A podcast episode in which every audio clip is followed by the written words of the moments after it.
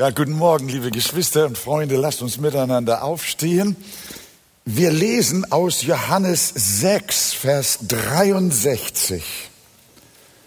Also nicht aus Johannes 6, Vers 63, sondern Johannes 6, Vers 63. Der Geist ist, der lebendig macht. Das Fleisch ist nichts nütze. Die Worte, die ich zu euch geredet habe, die sind Geist und sind Leben. Herr, bitte, mach alles lebendig, was zu dir gehört und segne die Betrachtung dieses Wortes. Amen. Nehmt doch Platz, liebe Gemeinde. Der Heilige Geist ist für unser Glaubensleben das, was der Sauerstoff für unsere Lungen ist. Ohne den Sauerstoff ist kein physisches Leben möglich. Und ohne den Heiligen Geist ist kein geistliches Leben möglich. Man kann auch sagen, ist kein Glaubensleben möglich. Wir glauben nur durch die Kraft des Heiligen Geistes. Unser Glaube ist nicht ein allgemeines, aus unserem Intellekt kommendes Fürwahrhalten, sondern unser Glaube ist ein Wunder. Er ist übernatürlicher Art. Es ist lebendiger Glaube. Und der kommt vom Herrn durch den Heiligen Geist.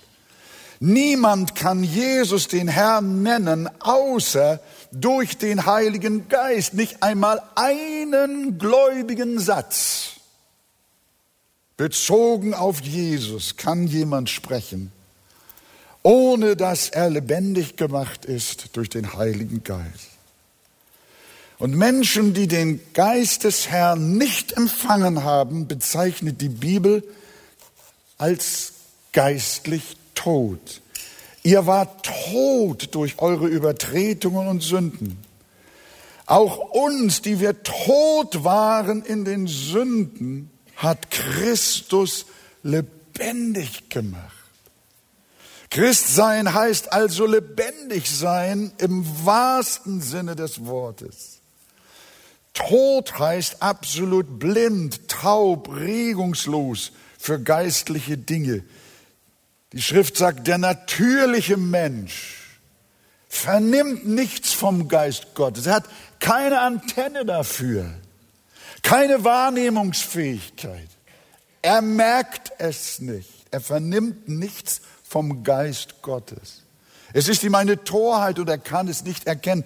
Deshalb sollen wir auch nicht entrüstet sein, wenn Menschen über das Evangelium und über den Herrn spotten. Das hängt damit zusammen, dass sie nichts Besseres wissen. Ihnen ist die Realität der göttlichen Dinge nicht bewusst. Ein Toter vernimmt nichts von der Sonne. Selbst wenn er wollen könnte, kann er es nicht. Wenn jemand tot ist, dann kann er sich absolut selber nicht helfen, sondern dann ist eine Hilfe von außen notwendig. Und das kann nur der Heilige Geist. Das kann kein Mensch. Das gilt jetzt auch für diese Verkündigung. Ich kann mir sehr viel Mühe geben, und die besten Argumente bringen und auch illustrative Geschichten erzählen und auch versuchen, gewisse Effekte in der Zuhörerschaft zu erzielen. Das mag möglicherweise gewisse Aufregung erzeugen und auch gewisse Berührung, aber es ist nicht die Kraft, dass Menschen vom Tod zum Leben durchdringen. Damit das geschieht, muss der Heilige Geist da sein und wirken. Und Jesus sagt, wenn er kommt, wird er der Welt die Augen auftun über die Sünde und über die Gerechtigkeit und über das Gericht. Das heißt, erst wenn der Heilige Geist wirkt und überführend wirkt, dann kann Überzeugung entstehen hinsichtlich des Evangeliums. Wenn er nicht wirkt, kann niemand seine Verlorenheit erkennen. Da bleibt die Blindheit, die Decke vor ihren Augen. Wir können ihnen Bücher, Traktate und Kassetten geben. Sie können ihr Leben lang Predigten hören und sogar mehrfach die Bibel durchlesen. Aber Jesus hat in unserem einleitenden Vers gesagt, das Fleisch ist nichts Nütze. Das Fleisch schafft es nicht. Wenn der Heilige Geist nicht wirkt, geschieht nichts. Man kann eine Leiche streicheln, schütteln und rütteln, sie sogar aufmotzen und sie ins Wachsfigurenkabinett stellen. Aber sie bleibt, was sie ist, tot. Man kann sogar Schläuche voll Sauerstoff in sie hineingeben, aber wenn nicht wirkliches Leben durch ein Wunder hineinkommt, nützt alles nicht. So abhängig sind sie vom Wirken des Heiligen Geistes. Man kann einen kirchlichen und gemeindlichen Betrieb sogar ziemlich perfekt am Laufen halten. Und man merkt gar nicht, dass es sich nur um einen toten Mechanismus handelt ohne dass das Ganze durchflutet ist von wahrem Leben aus Gott. Und deshalb brauchen wir verzweifelt den Heiligen Geist. Das heißt natürlich nicht, wenn wir Menschen nicht zum Leben, zum geistlichen Leben in der Kraft unseres Fleisches erwecken können, dass wir die Menschen nicht zur Buße rufen sollen und äh, dass wir sie nicht zur Bekehrung einladen, auch wenn sie geistlich mausetot sind. Ich spreche möglicherweise in diesem Augenblick hier und draußen zu geistlich toten Menschen, die nicht wahrnehmen können. Und trotzdem predige ich euch den Toten. Macht doch keinen Sinn. Doch, es macht Sinn, weil der Heilige Geist dazwischen ist. Zwischen mir und dir. Unser Auftrag von Gott her ist tatsächlich, alle Menschen zur Bekehrung zu rufen. Auch dich. Aber das sollen und dürfen wir nur im Vertrauen auf das Wirken des Heiligen Geistes. Denn nur die werden Buße tun, die der Heilige Geist im Zusammenhang mit dem Ruf zum Glauben von den Toten auferweckt. Wir erinnern uns an das Feld voller toten Gebeine. Gott befahl dem Hesekiel, zu den verstreuten Knochen zu sprechen. Hör mal, was der arme Prophet machen sollte.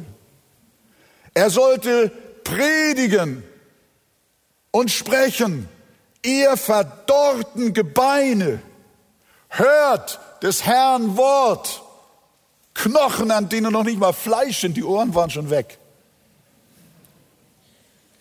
Aber er sollte sprechen. Hör, hört des Herrn Wort. Genau das ist unsere Situation, wenn wir Sündern predigen und zu ihnen sprechen dann reden wir wie zu Toten, aber Gott hat gesagt, dass wir es tun sollen. Denn in dem Moment, als Ezekiel predigte, kam der Odem Gottes in die Toten. Und ohne diesen Odem hätten sie nicht hören können. Ohne den erweckenden Heiligen Geist nützt die Predigt nichts. Wenn der Heilige Geist nicht da wäre, gäbe es keine einzige bekehrte Seele auf Erden. Das Geschehen am Kreuz von Golgatha und die Auferstehung unseres Herrn wäre eine Botschaft geblieben, die in sich selbst zusammengefallen wäre, weil niemand sie wirklich wahrgenommen hätte. Aber das Medium, die Person, die diese Botschaft weiterbringt und getragen hat bis an die Enden der Erde ist der Heilige Geist. Und selbst wenn es keine Medien gibt, er ist in der Lage, auch in die Wüste zu gehen, um einen einsamen Eremit zu erklären, was Jesus für ihn getan hat. Wir brauchen den Heiligen Geist. Gib ihn uns, Herr. Ohne dich können wir nichts tun. Wir können Mitglieder gewinnen, wie Vereine es tun. Wenn sie aber nicht mehr als das sind, ist die Gemeinde ein funktionierender Apparat. Aber wir wünschen uns doch eine Gemeinde von Wiedergeborenen. Amen.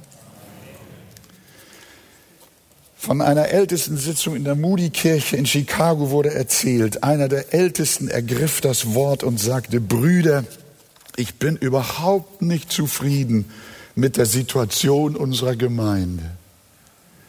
Wir haben viele, die sich bekehrt nennen und auch viele neue Kircheneintritte. Aber ich sehe nicht Sündenerkenntnis und Buße. Ich sehe nicht ihr neues, verändertes Leben und ihre leidenschaftliche Liebe zu Jesus. Lasst uns anstatt unseres geschäftlichen Sitzungsprogramms doch heute dafür beten, dass der Heilige Geist wieder in unserer Gemeinde wirkt und wirklich Seelen errettet werden.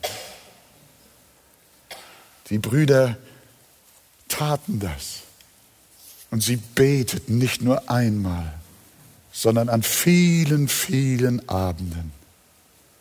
Und Gott erhörte ihr Gebet um das Wirken des Geistes. Und daraufhin wurden viele Menschen in den Versammlungen von ihrer Sünde überführt. Einer von ihnen, ein tief gefallener Mann, erzählte, wie er über die Open-Air-Versammlung der Gemeinde gelacht hat und an ihr vorübergegangen war. Aber nach ein paar Metern wurde er innerlich gebremst, weiterzugehen. Stattdessen zog es ihn wie mit Seilen zurück zu der kleinen Versammlung. Und der Heilige Geist hatte diesen Spötter bei seinem Herzen ergriffen und ihn überwältigt. Ein Diakon nahm ihn dann sofort in die nachfolgende Versammlung mit. Dort brach der Mann zusammen und tat eine tiefgreifende Buße, so dass er völlig errettet wurde. Eben noch verblendet, noch tot in Sünden und Übertretungen, eben noch unwillig und widerspenstig dem Evangelium gegenüber. Und wenige Augenblicke später siehst du denselben Mann niederknien vor Gott und um Errettung flehen. Halleluja. Das ist die Macht des Heiligen Geistes. Und ohne ihn können wir uns auf den Kopf stellen und nichts geschieht. Wir können allerlei gute Sachen und gute Programme absolvieren, das Wirken des Geistes imitieren, aber wenn es nicht echt von oben gewirkt ist, dann bleibt nur bittere Enttäuschung. Darum lasst uns beten, liebe Gemeinde, Herr, nimm deinen Heiligen Geist nicht von mir. Brauchen wir als Arche Gemeinde den Heiligen Geist? Wir brauchen ihn. Ohne ihn haben wir kein Leben. Und die Gegenwart Gottes ist nicht da. Zum Schluss dieses ersten Teils. Unser Text zeigt uns allerdings auch, was wir sagen sollen, wenn wir zu den Toten sprechen. Ist euch das aufgefallen? Jesus sagte, der Geist ist, der lebendig macht. Das Fleisch ist nichts Nütze. Und jetzt, die Worte, die ich zu euch geredet habe, die sind Geist und Leben. Das ist ja interessant. Welche Worte sind Geist und Leben? Die Worte, die Jesus geredet hat. Und wo finden wir die Worte, die Jesus geredet hat? Hier in der Bibel, in der Heiligen Schrift. Darum ermahnt Paulus den Timotheus, predige das Wort, das Wort Christi. Denn er hat gesagt, unser Meister, sein Wort ist Geist und Leben. Der Heilige Geist unterstützt das Wort Christi. Der Heilige Geist bekennt sich zu den Inhalten, die Jesus verkündigt hat und seine Apostel. Versuche nicht mit anderen Inhalten Menschen zur Bekehrung zu rufen, sondern unsere Verantwortung ist, steh zu dem Wort. Timotheus, predige das Wort und steh dazu. Zur Zeit oder zur Unzeit. Ob es in die Zeit passt oder ob es nicht in die Zeit passt. Ob es der Gesellschaft genehm ist oder ob es ihr nicht genehm ist. Steht zu dem Wort Christi und der Heilige Geist steht zu dir. Predige nicht allseits anerkannte Weltklugheiten, die im Trend sind. Sie haben keine Verheißung. Die Verheißung des Geistes hat nur das Wort des Herrn, leider von vielen verworfen. Will die Kirche aber leben, will sie den Heiligen Geist haben, dann muss sie das Wort haben. Ich schäme mich des Evangeliums von Christus nicht, denn es ist Gottes Kraft zur Errettung. Was sollte Hesekiel zu den Toten auf dem Feld sagen? Haltet das fest. Was sollte er sagen? Ihr verdorrten Gemeinde. Und weiter? Hört des Herrn Wort. Das ist schon im Alten Testament. Hört des Herrn Wort. Der Prophet gab ihnen die Worte Christi, die Geist und Leben sind. Und dazu bekannte sich der Heilige Geist und machte die Toten lebendig. Und das geschehe mehr denn je in unserer Mitte. Möchtet ihr das? Dann sagt Amen. Halleluja. Stehen wir auf miteinander. Nun wollen wir uns Johannes 3 anschauen. Johannes 3, Vers 8. Das ist ebenfalls ein sehr bekanntes Wort. Johannes 3, Vers 8. Der Wind weht, wo er will, und du hörst sein Sausen, aber du weißt nicht, woher er kommt und wohin er geht. So ist ein jeder, der aus dem Geist geboren ist. Amen. Nehmt Platz. Wir haben davon gesprochen, wie durch die Kraft des Heiligen Geistes, durch das Mittel des Wortes Gottes Menschen auferweckt werden zu geistlichem Leben. Nun wollen wir uns einmal anschauen, wie der Heilige Geist bereits vorbereitend an den Herzen von Menschen wirkt, die er erretten möchte. Und das Prinzip lautet nach den Worten unseres Herrn, der Wind weht, wo er will. Das heißt, das ist ein Bild auf den wirkenden Heiligen Geist. Jesus meint, der Geist wirkt, wo er will. Ich kann dir nicht garantieren, dass der Heilige Geist nicht in deiner Ecke ist und dass er da mächtig zupackt. Das weiß ich nicht, das weiß nur er. Das weißt du auch nicht. Du merkst noch nichts. Du hast noch keine Ahnung. Und gestern, vorgestern, letztes Jahr und damals, als du deine Frau gefunden hast. Hey, das ist ja interessant. Bevor jemand aus dem Heiligen Geist geboren wird, wirkt er unerklärlich wie der Wind. Im Leben der Menschen ereignen sich Umstände, die ihnen häufig nur die Frage, die in ihnen häufig nur die Frage nach dem Warum hervorruft. Sie ahnen nicht, dass der Heilige Geist bereits unerkannt an der Arbeit ist. Meine Wege sind höher als eure Wege.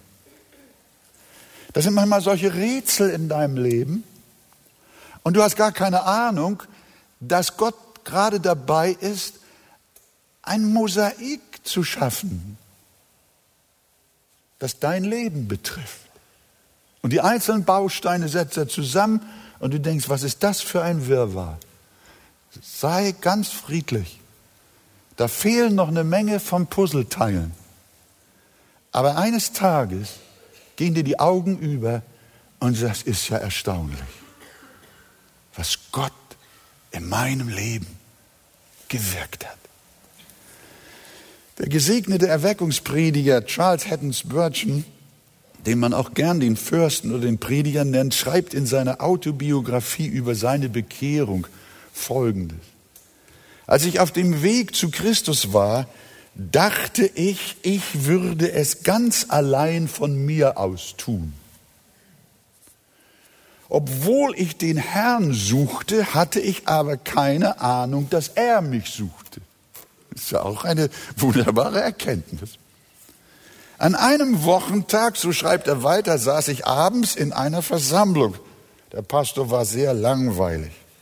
Da gingen seine Gedanken spazieren und plötzlich war einer bei ihm und der traf ihn und Spurgeon kaute auf der Frage rum, wie bist du ein Christ geworden, Charles? Oh, hat er sich selbst beantwortet, ich habe den Herrn gesucht. Aber wie bist du darauf gekommen, den Herrn zu suchen? Und da fing die Wahrheit in mir aufzuleuchten. Ich hätte ihn nicht gesucht, wenn er nicht schon vorher meine Gedanken beeinflusst hätte, indem er mich dazu brachte, ihn zu suchen. Und der Gedankengang ging weiter. Ja, ich, ich habe den Herrn gesucht, ich war doch äh, offen für das Evangelium, denn ich habe ja gebetet, so dachte ich. Aber dann fragte ich mich, wie kam ich dazu zu beten? Ich wurde durch die Heilige Schrift zum Beten ermuntert. Aha, wie kam ich aber dazu, die Heilige Schrift zu lesen? Was hatte mich denn dazu gebracht? Und da in einem Augenblick sah ich, so Spurgeon, dass der Urgrund aller Dinge Gott ist. Dass er der Urheber meines Glaubens ist. Und so öffnete sich die ganze Lehre von der Gnade Gottes vor mir. Jesus fasst das mit den Worten zusammen, der Wind weht, wo er will. Und da kann sogar manchmal eine Grübelei in einer langweiligen Versammlung zu Gottes Ratschluss gehören. Auch ich weiß heute, bevor ich Christ wurde, dass Gottes Geist auch bei mir an der Arbeit war. Sogar schon bevor ich geboren wurde. Wenn Gottes Geist nicht unsere Lebensumstände beeinflussen würde, die Gedanken unseres Herzens, nicht lenken würde wie Wasserbäche und unsere Sehnsucht nach dem lebendigen Gott nicht wecken würde, könnte sich niemand bekehren. Es ist der Heilige Geist, der oft rätselhaft weht in deinem Leben, der aber seine Auserwählten im Verborgenen mit Seilen der Liebe zieht. Deshalb das Wort bei Jeremia. Von ferne her ist mir der Herr erschienen. Mit ewiger Liebe habe ich dich geliebt. Hast du noch gar nicht gewusst. Darum habe ich dich zu mir gezogen aus lauter Gnade. Ich sage euch, jedes Gotteskind hat eine heilige Vorgeschichte, die vom Herrn eingefädelt war, damit du zu dem Punkt kommst, an dem du deine Errettung findest. Halleluja.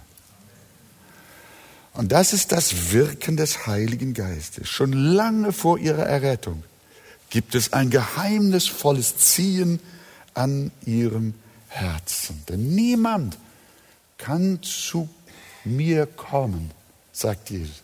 Es ziehe, es ziehe ihn denn der Vater. Es ist ein, ein Ziehen im Herzen da. Ist der Heilige Geist.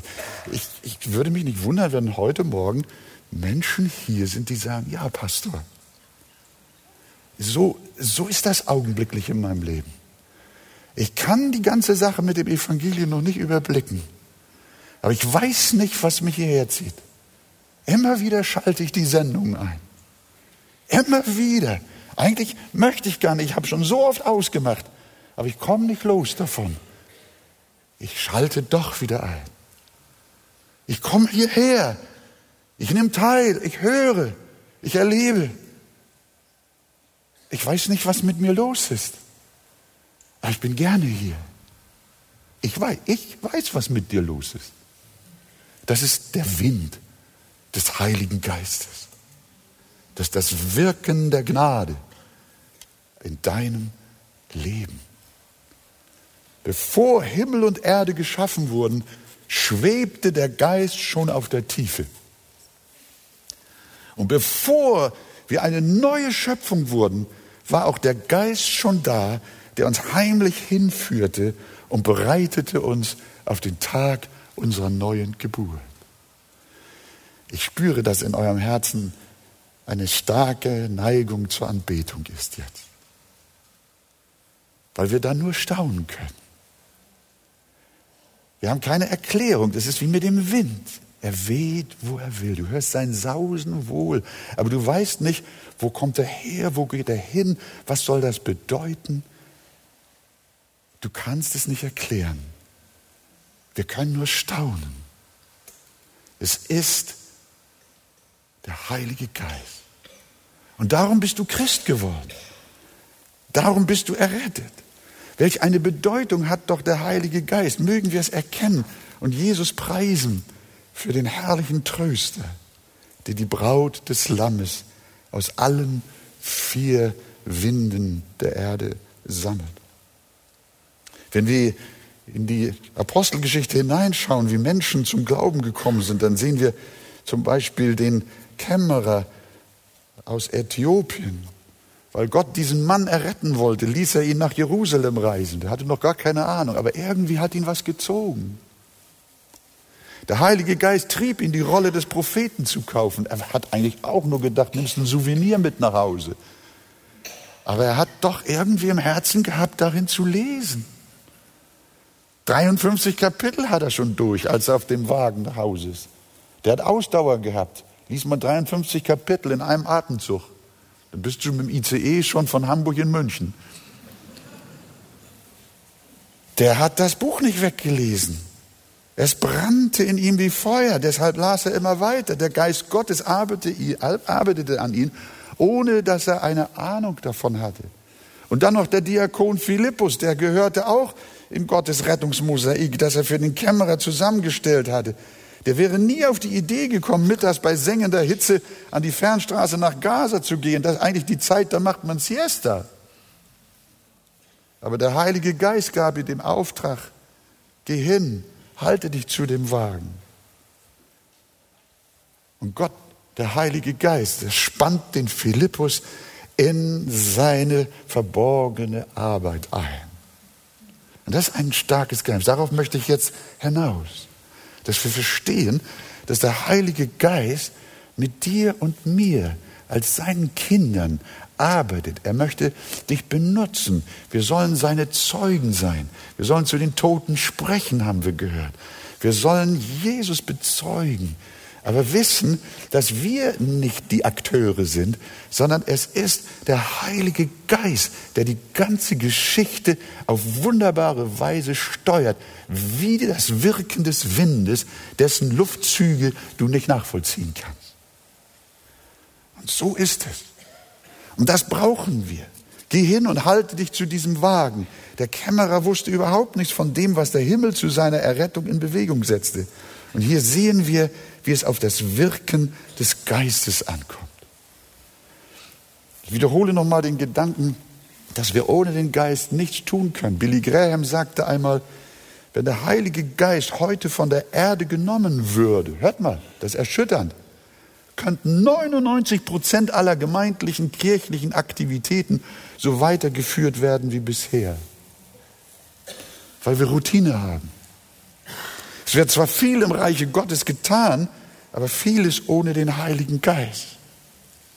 Wir Christen glauben oft, dass wir auch schon eine ganze Menge allein tun können. Wir glauben, wenn wir ein gutes Bekehrungsschema haben, ein gutes Kursussystem haben, dann lassen sich schon allerlei Leute zur Gemeinde hinzutun.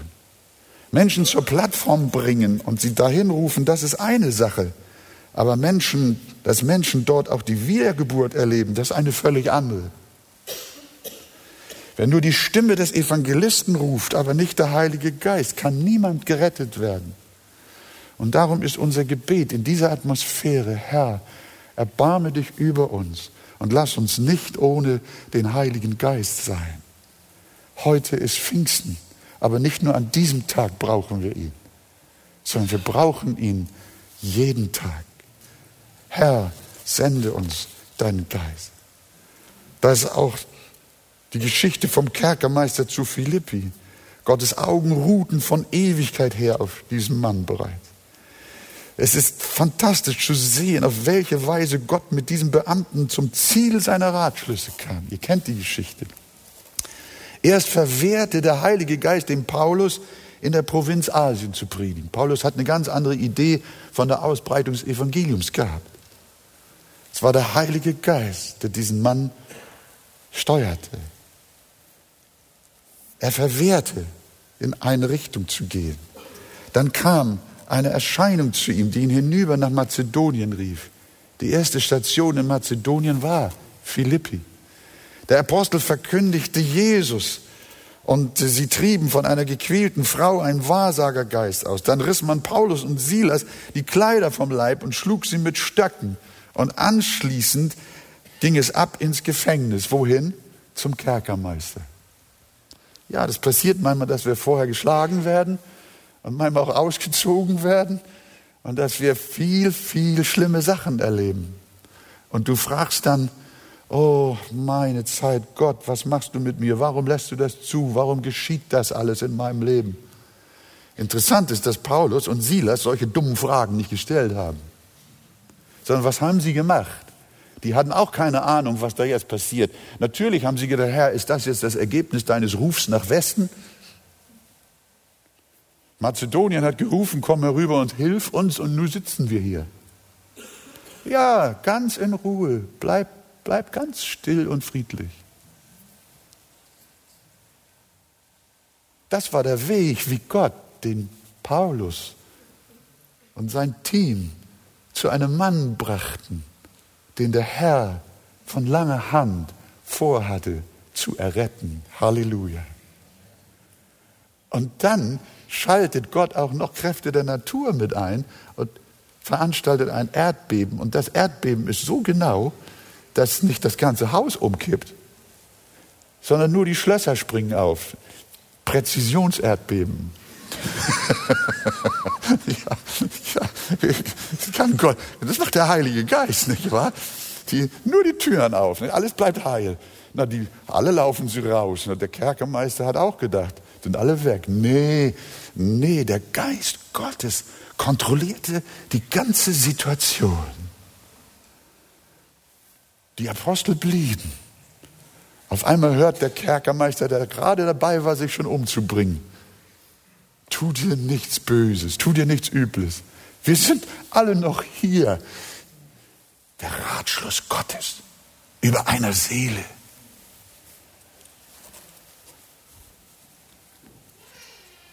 Sie hatten wohl gelernt, dass Gott immer eine bestimmte Absicht mit ihnen hatte, der Apostel und Silas und nicht irgendein unglücklicher Zufall sie steuerte. Der Kerkermeister glaubte, dass die Apostel aufgrund der Stadtrichter zu ihm ins Gefängnis gebracht worden sind. Er hatte keinen blassen Schimmer, dass die Sache weniger mit dem Stadtrichter, sondern vielmehr mit Gott zu tun hatte.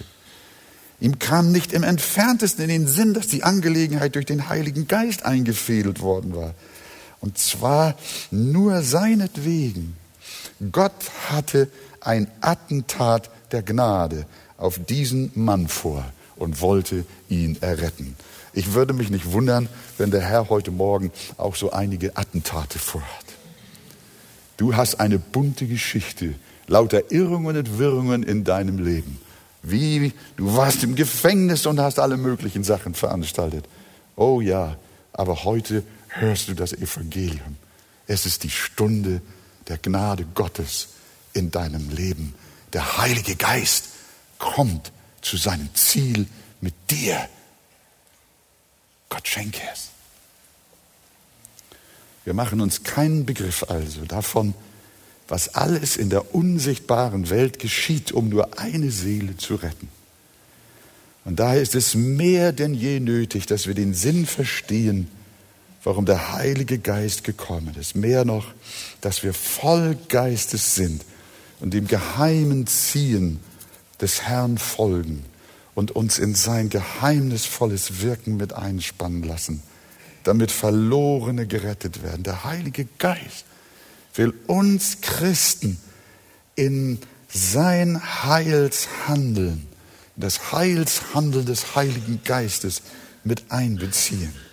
Und darum lasst uns auch heute hören, was der Geist der Gemeinde sagt. Wir können nichts ohne den Geist Gottes tun, der der Welt die Augen auftut über Sünde, Gerechtigkeit und Gericht. Herr, öffne den Sündern die Augen durch deinen Geist und mach auch uns willig, Werkzeuge deines Windes zu sein. Denn der Wind weht, wie er will. Halleluja. Stehen wir auf miteinander.